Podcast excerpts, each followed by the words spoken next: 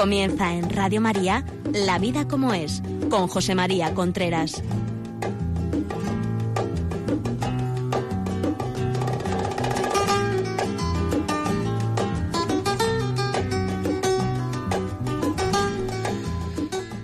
Amigos, buenos días. Son las doce y media de la mañana, una hora menos en Canarias, del día 11, jueves 11 de noviembre.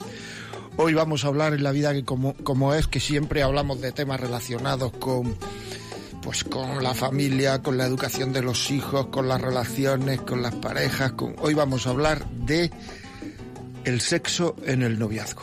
Hay muchísima gente que se pregunta qué está pasando con el matrimonio.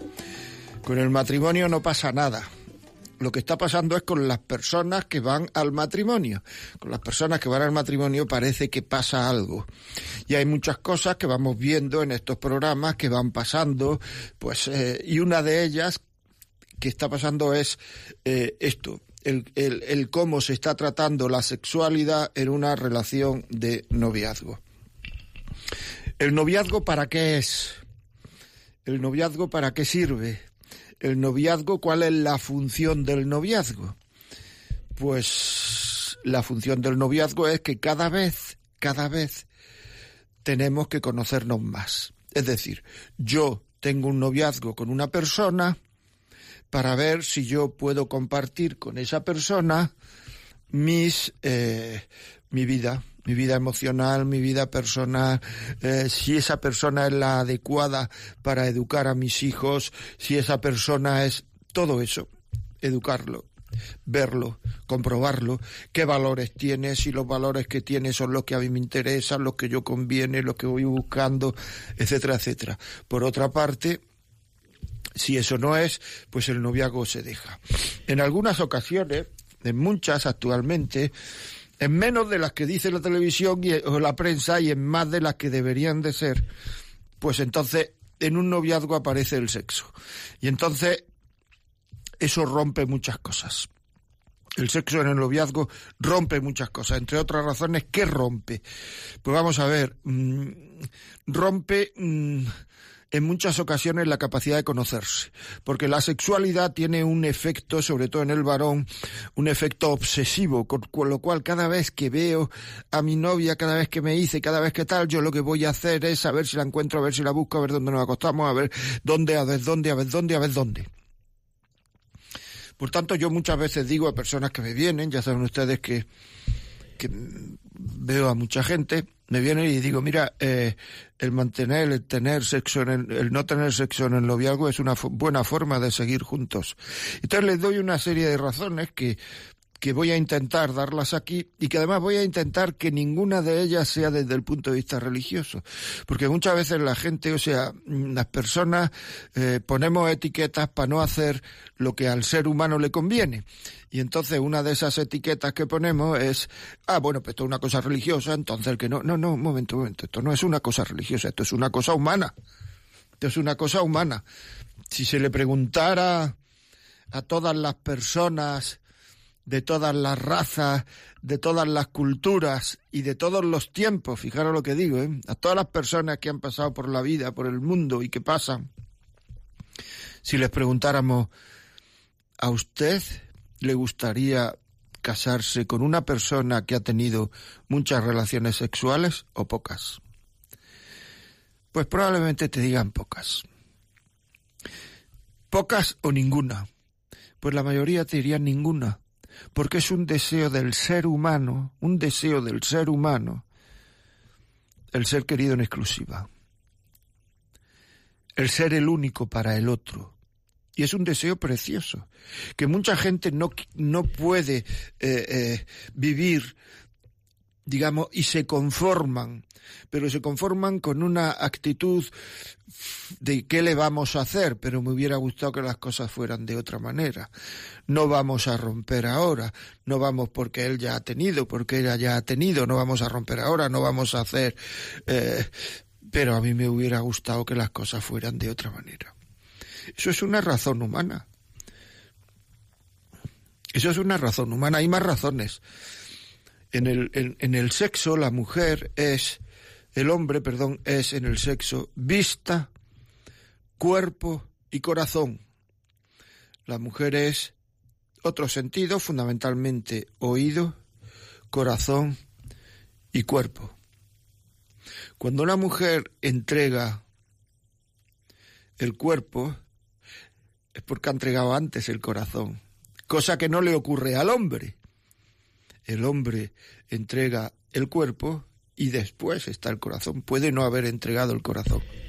Esto es muy importante, porque a partir de ese momento la relación se convierte en una persona libre, que es el hombre, porque no ha entregado el corazón, y una persona a la que le costaría mucho, a la que le costaría mucho romper ese noviazgo, porque ya ha entregado el corazón.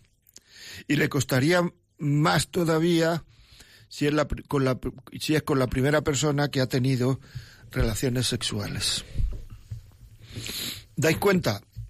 Es un tema importante, es un tema vital, es un tema humano, es un tema natural, tan natural que, que, está de moda ahora lo natural.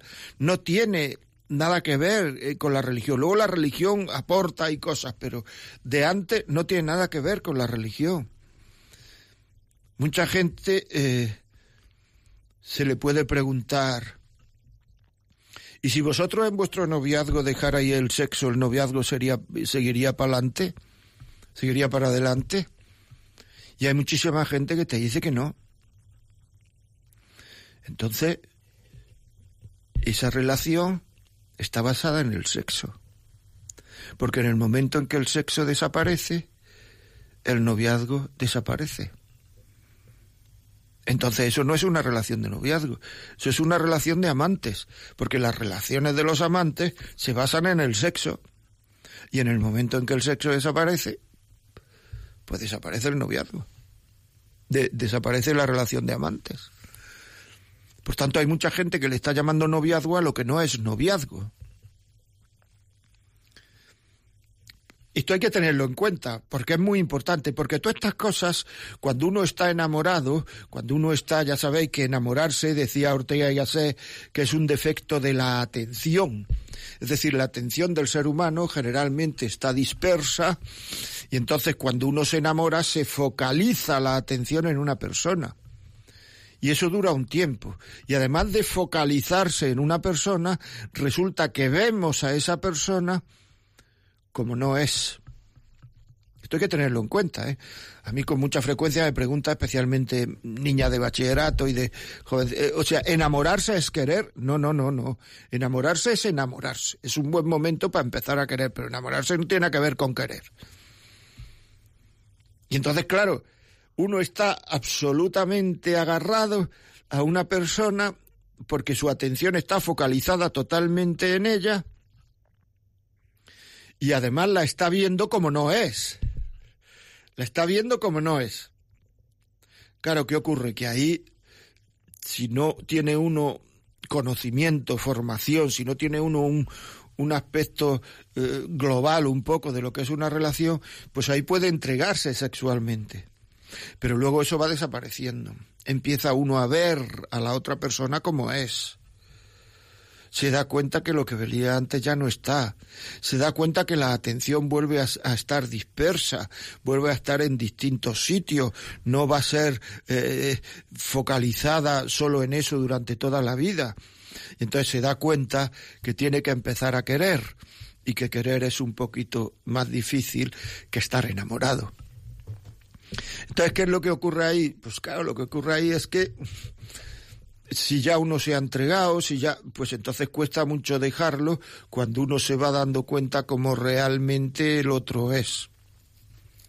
Porque una relación de noviazgo eh, pasa como por tres etapas una relación de conocer al otro como es, ver su coherencia, ver sus valores, ver lo que dice, ver lo que hace, ver lo que no hace, ver en qué cree, ver en qué no cree, ver cómo prioriza la vida, qué es lo primero de su vida, lo segundo, lo tercero, etcétera.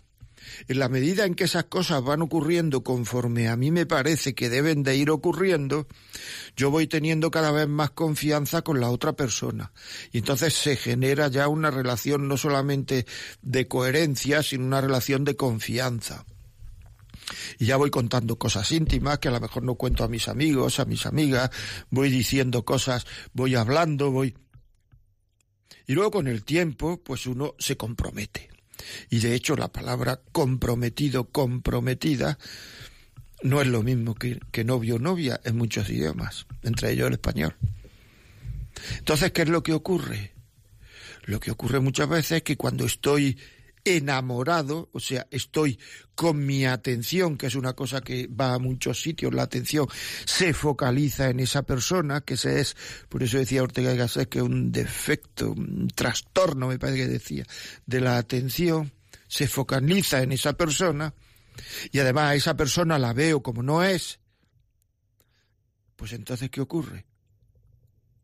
Que cuando el tiempo va pasando, la voy conociendo como es, la atención deja de focalizarse, etcétera, etcétera, pues dice uno, ¿yo qué he hecho? ¿A quién me he entregado? ¿Por qué lo he hecho? Si no me conviene, ¿cuántas personas me han venido a mí a decir, eh, estoy con mi novio, no me interesa en absoluto seguir con él, pero soy incapaz de dejarlo? Y preguntar yo, ¿por qué? Porque he tenido relaciones con él. Así de claro. Es decir, que el no tener relaciones en un noviazgo fomenta la libertad de la persona en ese noviazgo. Es que es un tema también mm, muy interesante. Es un tema vital. Luego, por otra parte, hay que saber que el sexo sigue la ley de los rendimientos decrecientes que es esa ley que dice que si yo un día como langosta me gusta mucho la langosta, si son dos días los que como langosta me gusta mm, pues también mucho, pero tres, cuatro, cinco, a los veinte días dijo, oye, ¿por qué no nos comemos un platito de lentejas? Es decir, que cada vez va gustando mucho aquello que al principio gustaba mucho, cada vez va gustando menos. ¿Y esto por qué es? Pues esto es sencilla y llanamente por la ley de los rendimientos decrecientes, ley que siguen todo lo que tiene que ver con los sentidos. No solamente pasa con eso, sino que pasa con la vista, es el principio de la pornografía, esta ley, ¿eh? que ahora hablaremos un poquito de pornografía. Porque claro, para tener el mismo impacto tenemos que ver cada vez cosas más brutas, porque si no nos acostumbramos, porque los sentidos se acostumbran. Entonces, claro, si en un noviazgo se tienen muchas relaciones, llega un momento en que con esa persona no me apetece y en cambio me apetece con otras muchas. Es que a mí me gustan todas menos la mía. Eso me lo han dicho a mí muchísimas personas bastantes personas. Yo siempre digo lo mismo. Cuando me dicen esto, yo porque probablemente hayas tenido más relaciones de las debidas con esa persona. Y todo el mundo me dice que sí. Que es verdad. Que es así. Y entonces, claro, ahí te encuentras chavales, chavalas que han vivido juntos, se casan y al año de casarse se separan. ¿Por qué? Porque están hartos, están cansados están aburridos ya el uno del otro. Están aburridos, ¿por qué? Porque la ley de los rendimientos decrecientes, cuanto más joven es uno, menos compromisos hay, funciona con más rapidez. Porque a las pocas veces ya está uno con la cabeza levantada preguntando cómo lo hará ese, cómo lo hará esa. Esto está haciendo que muchos jóvenes matrimonios se separen cuando, cuando están empezando a vivir pero es porque antes han tenido muchas relaciones. Eh, no hace mucho vino una persona a verme y, me dijo que al año que su marido le lo había dejado, le había puesto los cuernos y que llevaban casado escasamente un año. Yo le dije, no es posible. porque no es posible, porque es muy pronto para desencantarse. Pero claro, luego en el transcurso de la conversación ella me dijo, es que hemos estado tres años viviendo juntos. Digo, ah, bueno, entonces ya, esto es otro tema. Esto ya es otro tema.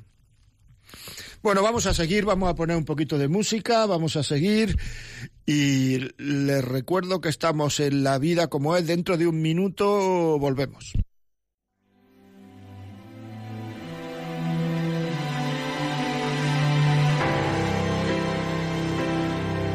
Close your eyes, let me tell you all the reasons why.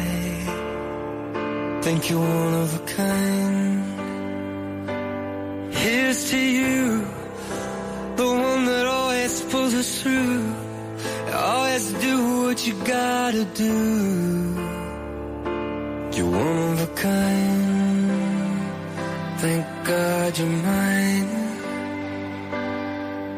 You're an angel dressed in armor. You're the fear in every fight. You're my life and my safe harbor where the sun sets every night. And if my love is blind, I don't wanna see the light. It's your beauty that betrays you. Your smile gives you away. Cause you're made of strength and mercy. And my soul is yours to save. I know this much is true. When my world was dark and blue. I know the only one who rescued me was you. Close your eyes. Let me tell you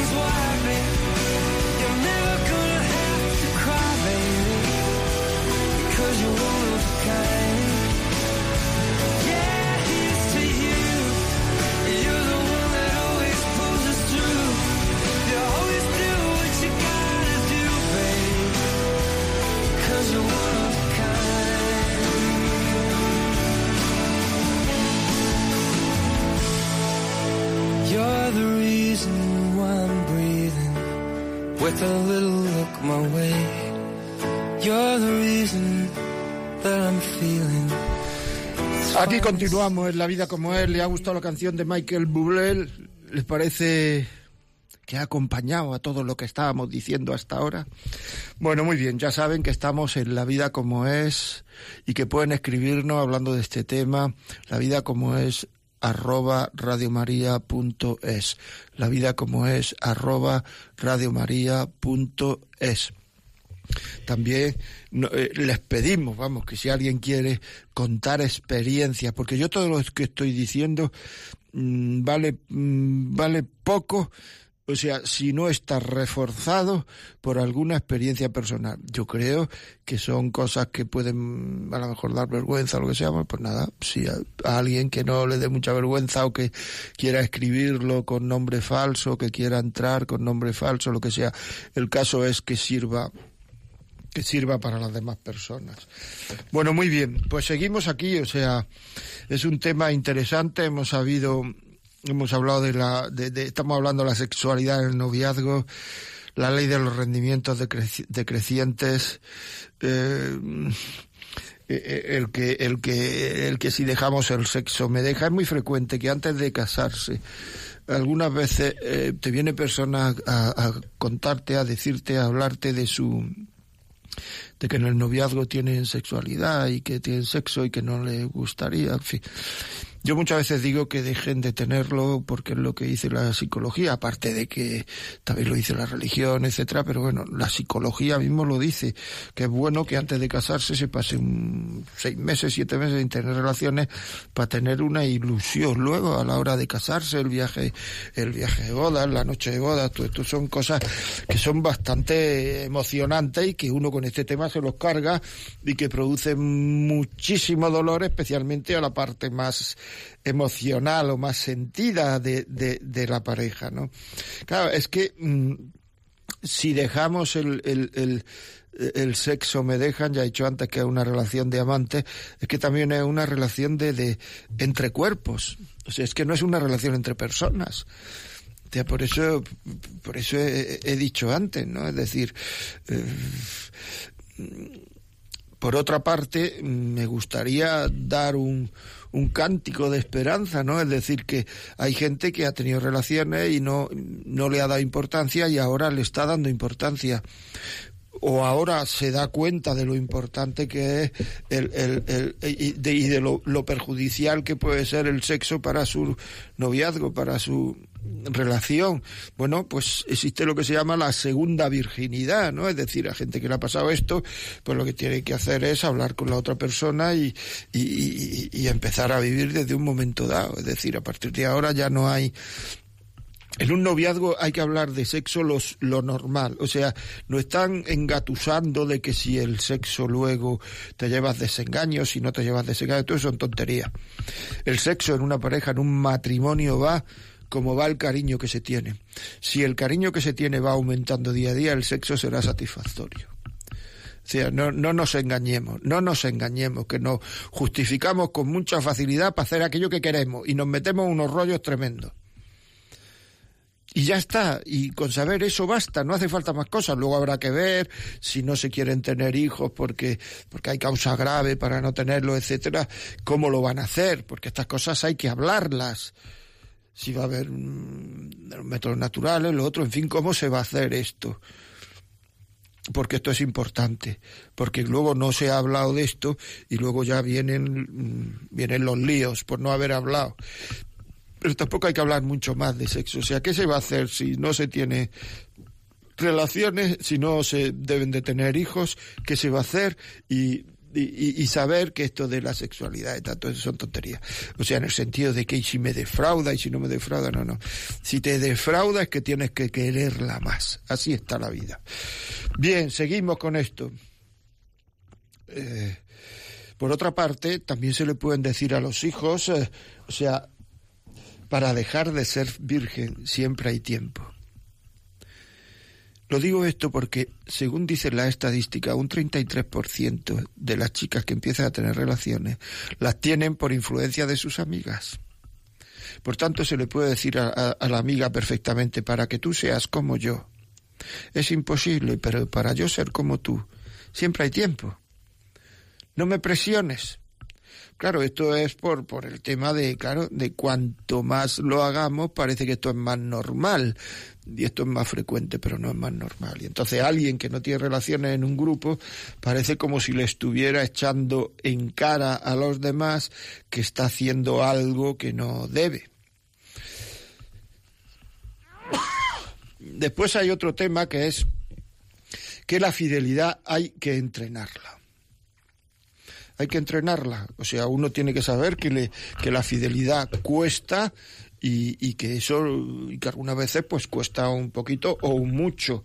Y que actualmente estamos en una sociedad donde a poco que te descuides se te va ofreciendo todo el mundo. Por tanto, la felicidad hay que entrenar, la fidelidad, perdón, es que a más fiel, más feliz, ¿saben ustedes? A más fiel, más feliz. La fidelidad hay que entrenarla. Y si se entrena la fidelidad y se procura ser fiel a la persona, pues entonces luego seremos también fieles emocionalmente, no tendremos esas conversaciones en el trabajo, con amigos, en que parece que solo se habla de sexo y solo está uno emocionado con el sexo. Y si yo pudiera, yo, todo eso son infidelidades. En la medida en que nos tomamos en serio la relación, muchas de estas cosas desaparecen, porque se dan uno cuenta de que no está bien, de que estoy en ese momento siendo infiel. Aunque no se entere mi marido, mi mujer, estoy siendo infiel emocionalmente. Y la infidelidad emocional o la cortamos o puede llevar a la infidelidad física. Esto es, o sea, lo que tenemos que hacer es, o sea, ser coherentes con nosotros mismos, decirnos la verdad, no engañarnos. El pasado existe. ¿Cuánta gente que ha tenido relaciones viene a contarte si yo hubiera sabido? Porque luego te ponen a decir, eh, pero esto hay que decírselo a, a, mi, a mi novio, tengo que decírselo a mi novia, tengo que decírselo a mi novio. Es que si se lo digo se va a desencantar mucho. Claro, pues mire usted, o sea, uno no tiene que ir diciendo todo lo que ha hecho. Pero si al otro le interesa mucho, a la otra le interesa mucho, por supuesto que hay que decirlo. ¿Cómo no vas a decirlo? O sea, yo quiero casarme con una persona que sea virgen. Pues entonces tienes que decirlo. Claro. No, pero no por nada, sino porque yo estoy buscando algo y quiero conocer, quiero saber si ese otro me da ese algo o esa otra. Y esto es importante. Y hay más de las que parece. Lo que pasa es que los periódicos, los otros, tal, esto da mucha bulla y luego es casi todo mentira. O sea, dan la bulla donde quieren y ahora la bulla es todo el mundo tiene relaciones, todo el mundo no sé cuánto, todo el mundo no sé cuánto. Y luego resulta que no es tanto el mundo. Incluso hay gente que dice que tiene relaciones y no ha tenido, porque si no se le van a echar encima. Y no es que no haya tenido porque no haya podido, es que no ha tenido porque no ha querido.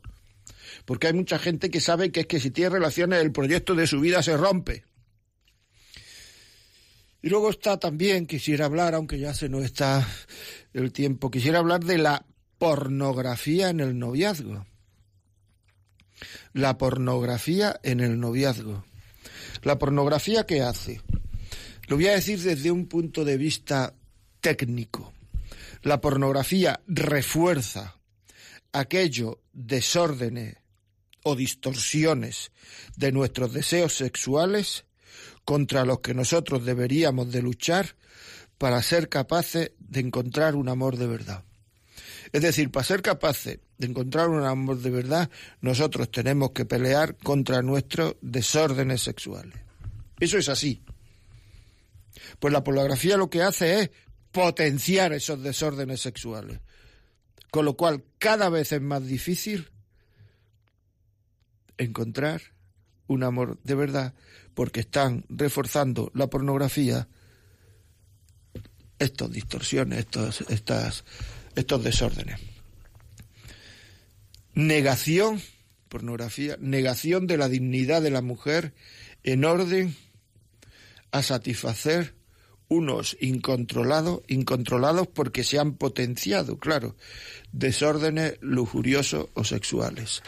Esto digo lo que dicen las definiciones, o sea que no es que yo esté ahora aquí intentando hacer hacer eh, decir frases bonitas, esto lo dicen las definiciones. La pornografía, para decirlo de una manera que se entienda más, ¿verdad? Es como el agua salada, cada vez da más sed. Cuanto más pornografía, más ganas de pornografía. El grado de sexualización de un noviazgo es inversamente proporcional a la felicidad del mismo. En la pornografía hay una adición rápida. Cada vez tenemos que ver imágenes más duras para que se vea el mismo efecto para tener en nosotros el mismo efecto hay que ver imágenes más duras. Llega un momento en que para ver esas imágenes lo que hay que hacer es pagar. Impide tener una visión de conjunto, fomenta mucho la curiosidad, el vacío tan grande que se produce después de ver pornografía eso es porque uno ha ido contra su propio ser, antropológicamente, contra lo que el hombre es, contra el hombre, esa sesión, sensación de tristeza, esa sensación de estoy haciendo lo que no quiero hacer, eso es porque sabemos que va contra lo que el hombre es. En muchos casos, el ver pornografía impide tener relaciones sexuales con, con, la mujer, iba a decir, con, quien sea. ¿Por qué? Porque, claro, para que haya excitación, para que cada vez tiene que haber una, un, mayor, un mayor consumo de pornografía y sobre todo la pornografía tiene que ser más dura en la medida en que ya nuestra mujer, estoy hablando de pornografía masculina ahora, la medida en que ya nuestra mujer es una cosa conocida y no es una cosa desconocida y dura, pues puede que, que, falte erección. Y al faltar erección, pues uno se retrae. Y al retraerse, la mujer pregunta qué le pasa a este. Y Me estoy explicando, yo creo. Satisfacer el instinto, si no hay amor y compromiso, para siempre, si no hay amor y compromiso para siempre, y eso en un noviazgo no existe, se está satisfaciendo el instinto. Y cuando el instinto se satisface muchas veces, probablemente se esté satisfaciendo el vicio, porque ya uno es incapaz de dejarlo. Cada vez tiene uno menos resistencia a la frustración, cada vez está uno en placer 10 o 0. Si te dice que no tu chica, te vienes abajo. Te hunde. Parece que pasa algo. Todo eso es porque falta libertad. Se está perdiendo la capacidad de amar, de ser libre.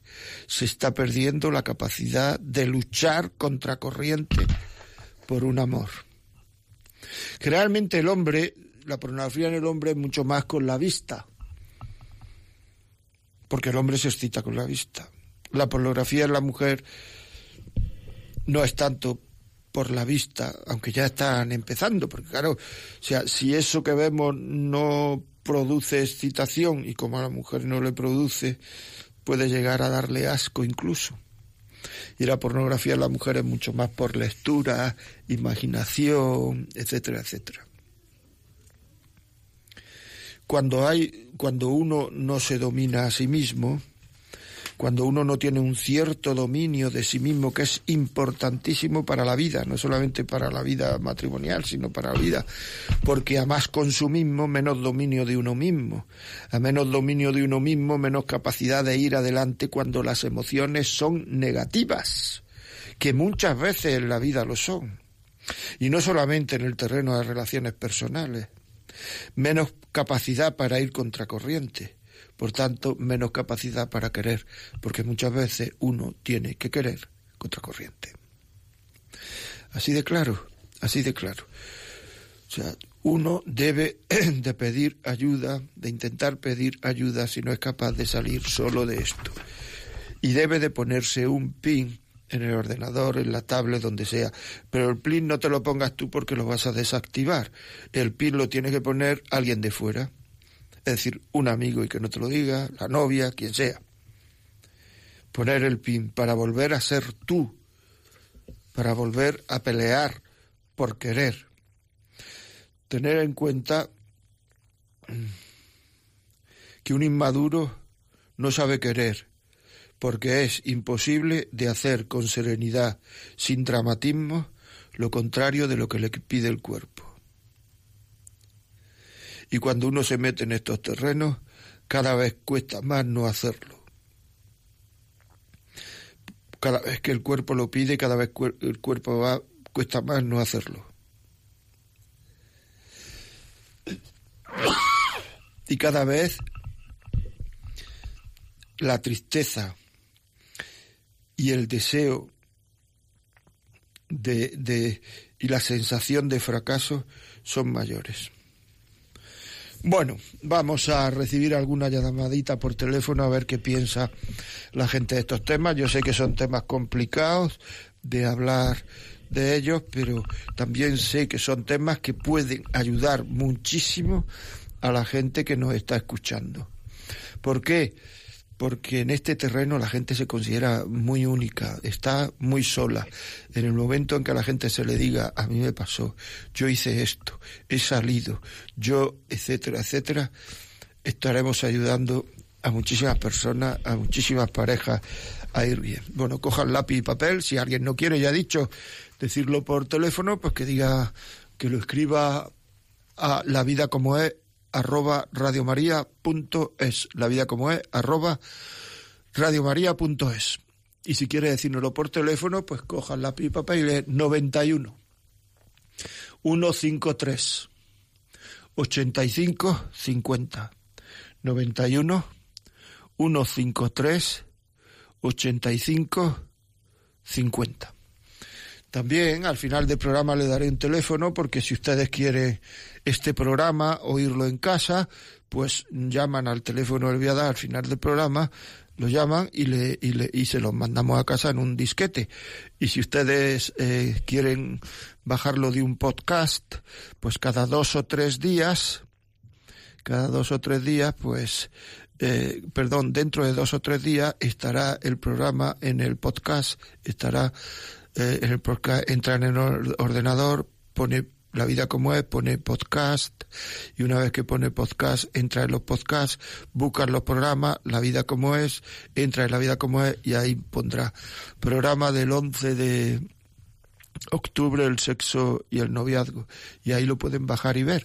O sea, quiero decir que todo esto es muy que, que tienen muchas posibilidades de oírlo. Tienen muchas posibilidades de oírlo. Muy bien, seguimos.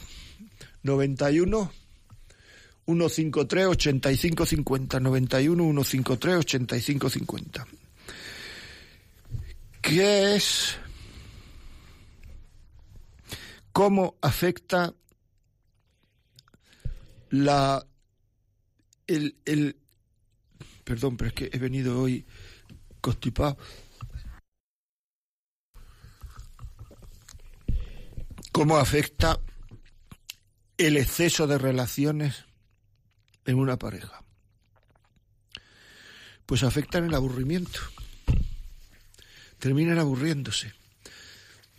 Así vemos muchísimas películas, muchísimas, que muchas veces hay sexo sin ganas, aburrido, porque toca, todo eso indica que hay más relaciones de las normales. Antes de conocerse el ciclo de la mujer, antes de conocerse cómo era, mm, cómo era la, el ciclo, el periodo, pues cada vez que se tenía una relación sexual, podías tener un hijo. Y eso, muchas de las personas que me están oyendo seguro que lo han vivido, y eso hacía que por responsabilidad se aguantasen. Y cuando ya tenían relaciones sexuales, pues entonces, claro, tenían, ya tenían mucho deseo. No, ahí no había aburrimiento, era muy difícil que hubiera aburrimiento. ¿Qué es lo que ocurre? Que con los anticonceptivos ahora hay más relaciones de las que indica el sentido común. Cada vez que hay un más mínimo deseo, hay relaciones. Cada vez que hay el más mínimo, hay relaciones. Cada vez que hay, hay relaciones. Y entonces uno termina abotargándose. Termina hastiado. Eso te lo dice la gente. ¿eh? No estoy hablando de que lo he visto en un periódico. Y además es lógico, porque como hemos dicho antes, todo lo que tiene que ver con los sentidos ocurre esto. Yo me acuerdo cuando era pequeño me tomé un, plato, iba a venir una visita a casa, hizo mi madre una serie de, de bolas de coco así muy bonitas para ponerlas con un café, yo qué sé. Entonces yo llegué, vi ahí el, el, este en una alacena, entré y me las comí todas. Es de decir que me llevé una paliza y no me supuso ningún trauma, porque yo además creía que era lo que me iba a pasar, que me iba a llevar una paliza. ¿Y qué es lo que ocurre? Pues lo que ocurrió es lo que esperan ustedes. No he vuelto a probar el coco. Pues igual, si uno se pega un atracón de cualquier otra cosa que tenga que ver con los sentidos, llega un momento en que eh, en que no puede no puede el coco lo del coco que nos aburre me pasan una nota diciendo el, el teléfono está dando problemas, no podemos pasar llamadas por ahora, tienen que ser correos. Pues nada, si ustedes quieren, escríbanme correo y si no, pues nada, no, no habrá llamadas. ¿Qué vamos a hacer? A ver si lo solucionan antes de que termine el programa. Y esto es así. Es decir, esto es el, el, el, el bueno, vamos a hacer una pequeña parada, un poquito de música y volvemos con este tema.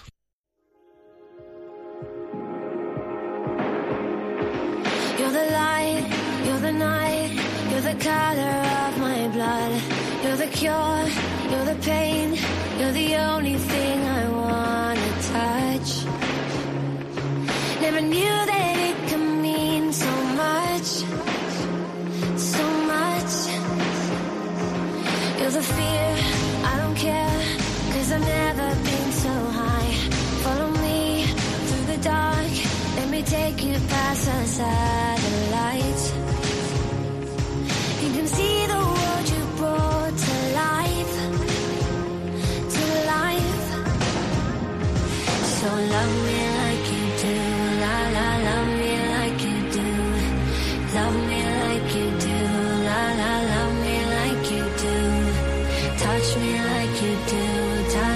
touch me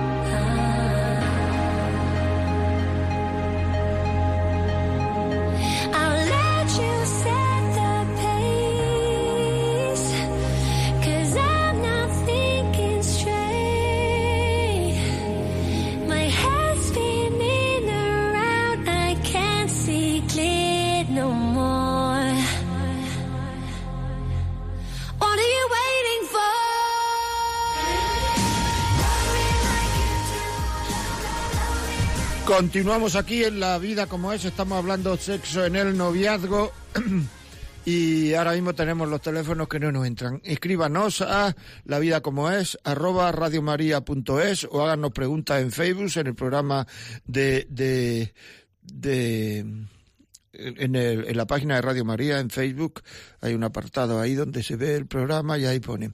Muy bien, seguimos. Eh, hay personas que, que me han preguntado, que me preguntan, ¿qué es, aquí hay una pregunta, ¿qué es la, eh, la infidelidad emocional?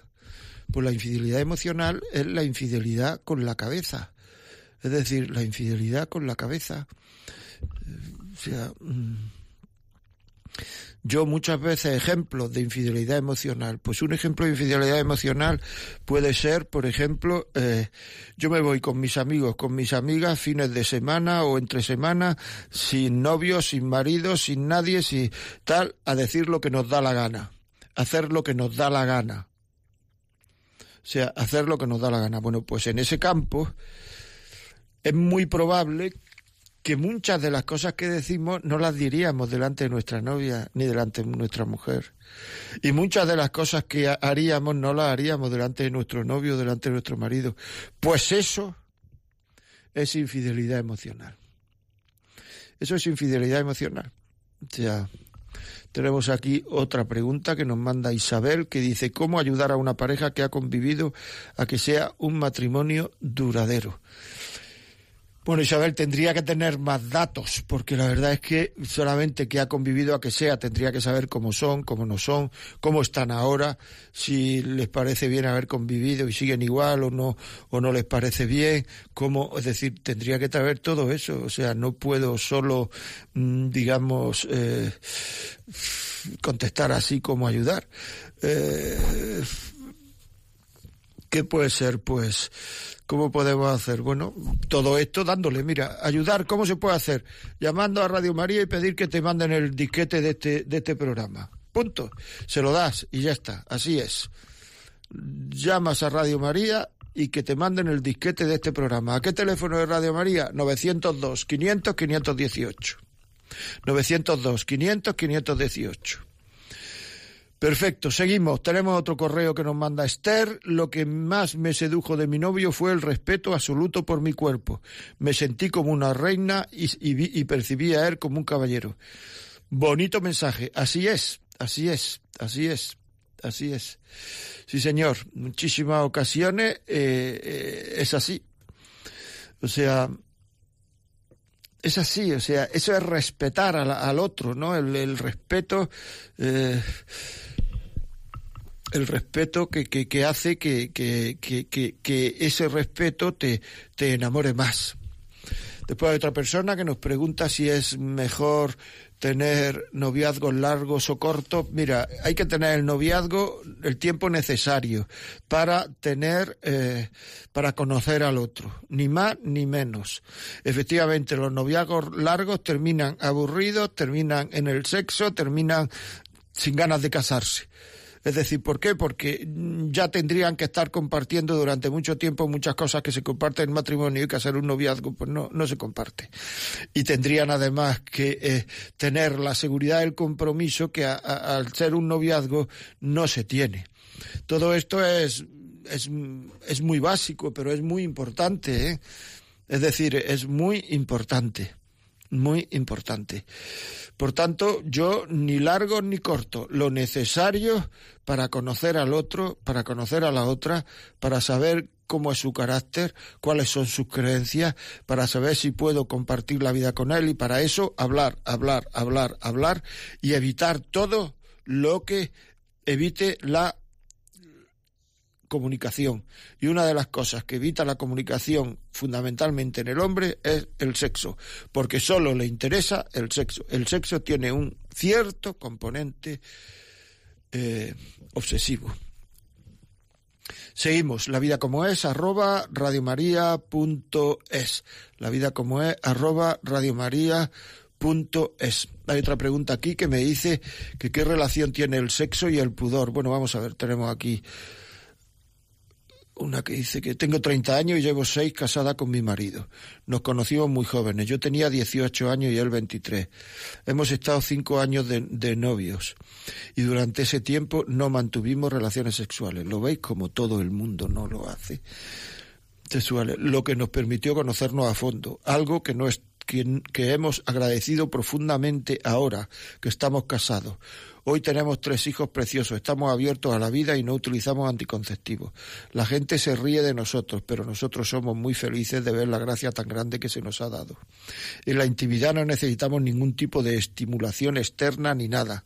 Nos sobramos y nos bastamos y nos pillamos con muchas ganas y estamos convencidos que el habernos respetado en el noviazgo ha sido una fuente de gracias para nuestro matrimonio.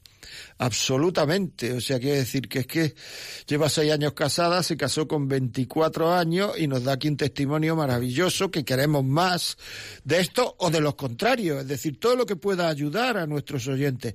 Pero es que esto es así no usan anticonceptivos, luego esto no es una especie de ahogo que cada día hay que tal porque no vamos a tener niños, etcétera, etcétera, sino que es que es que la vida es así. Es que la vida es así es que si se hacen, sí, si se hacen las cosas como no son, yo tengo una duda. Nos dicen aquí, a ver si logro, que dice que está cargándose esto y no termina. El emisor de este mensaje desea ser notificado cuando usted lo lea. ¿Quiere enviar esta notificación? Sí, aceptar. Yo llevo casada 13 años, tengo una duda, tengo una costumbre de leer novelas rosas. ¿Eso es pornografía para una mujer? Por favor, me ayudaría que me lo aclarara, gracias. No, novelas rosas no es una pornografía. Vamos, yo es que como no he leído nunca ninguna, no sé lo que... O sea, que decir, pornografía es o sea, novelas rosas, lo que se ha llamado toda la vida, novelas de amor, no es pornografía. Ahora, si, si hay pornografía, pues sí es pornografía, o sea, o sea, no sé, cinco sombras de Grey, pues eso, según me han dicho, yo no lo he leído, es pornografía. Eh, eh, hay otras muchas que yo no conozco ese campo. O sea, quiero decir que yo no sé eh, y he procurado que mis hijos tampoco sepan por dónde va. Entonces, yo no conozco el tema de novelas rosas. Pero bueno, esta preocupación que tú tienes ya es muy positiva. O sea, te felicito. Pero si no hay pornografía, pues lo único que hay amor, enamoramiento, no sé cuánto y tal, pues no, no es, no es en absoluto pornografía, o sea que gracias por escribirnos, ¿eh? muchísimas gracias. Ya sabéis que tenemos caído el, el, este de la radio y no podemos recibir eh, preguntas, pero bueno, las podemos recibir en la vida como es arroba radiomaria.es. Seguimos. Me pregunta qué diferencia hay entre el pudor y el sexo. Bueno, o sea, el pudor es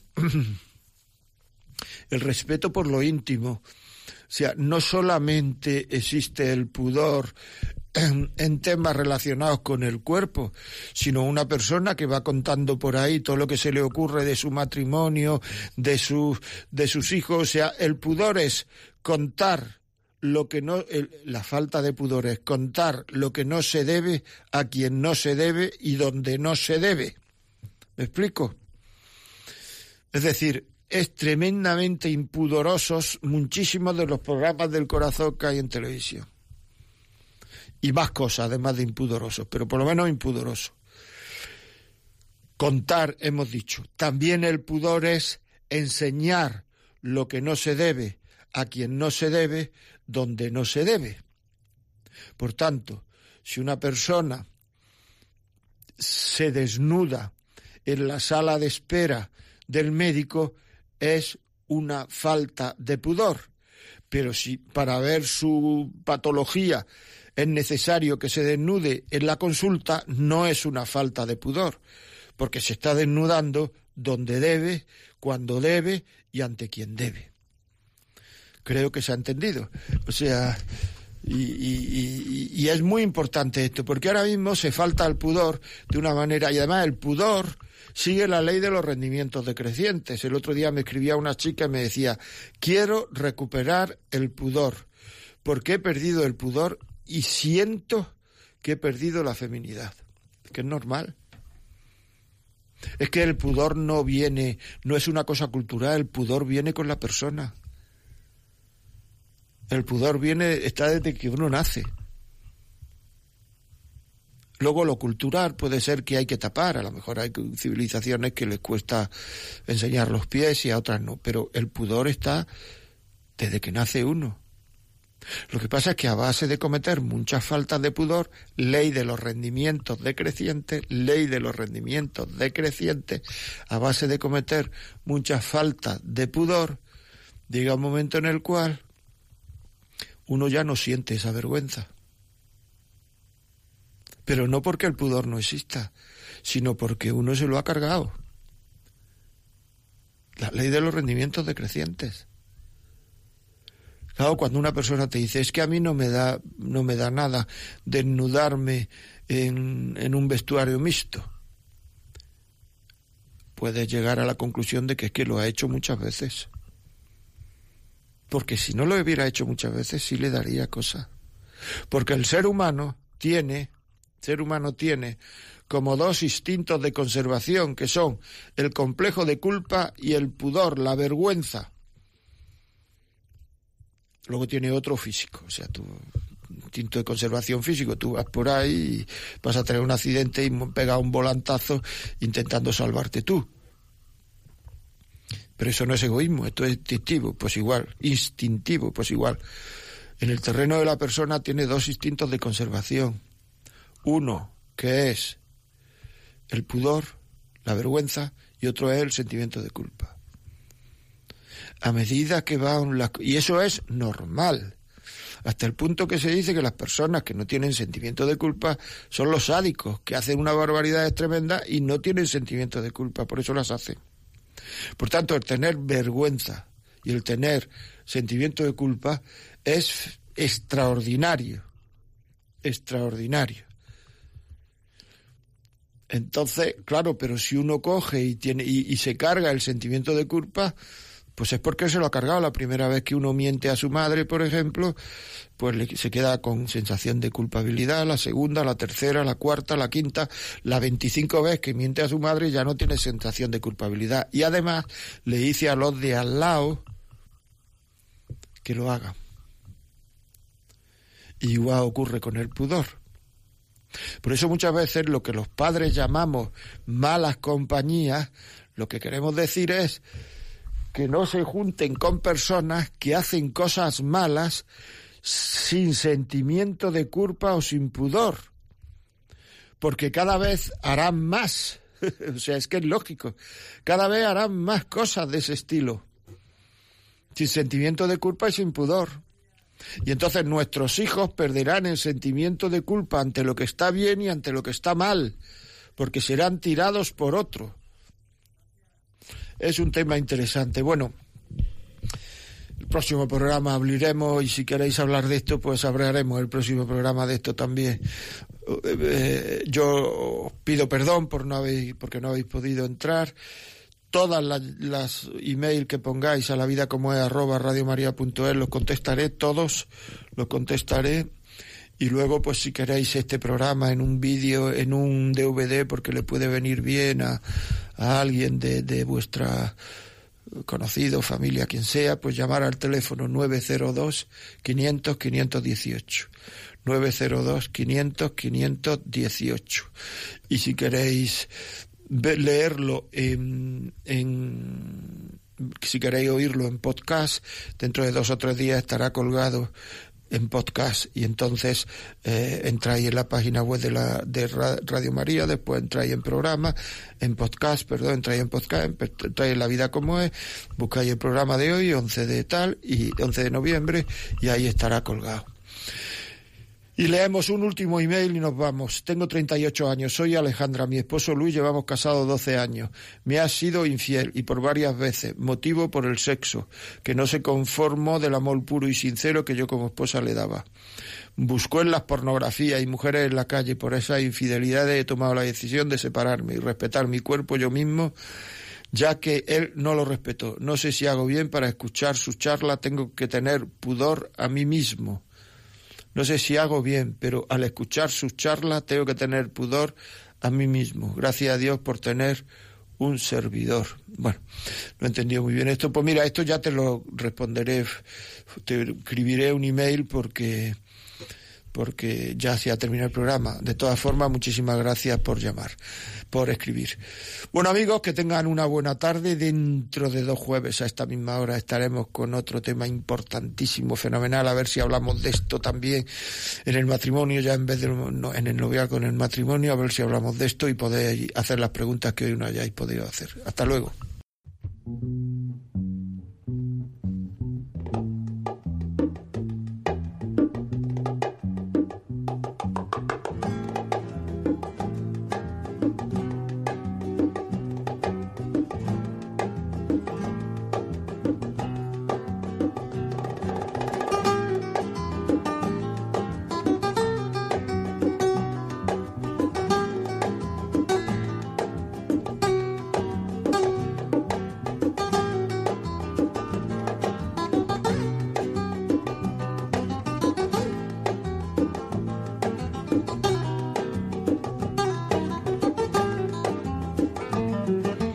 Así finaliza en Radio María La Vida como es, un programa dirigido por José María Contreras.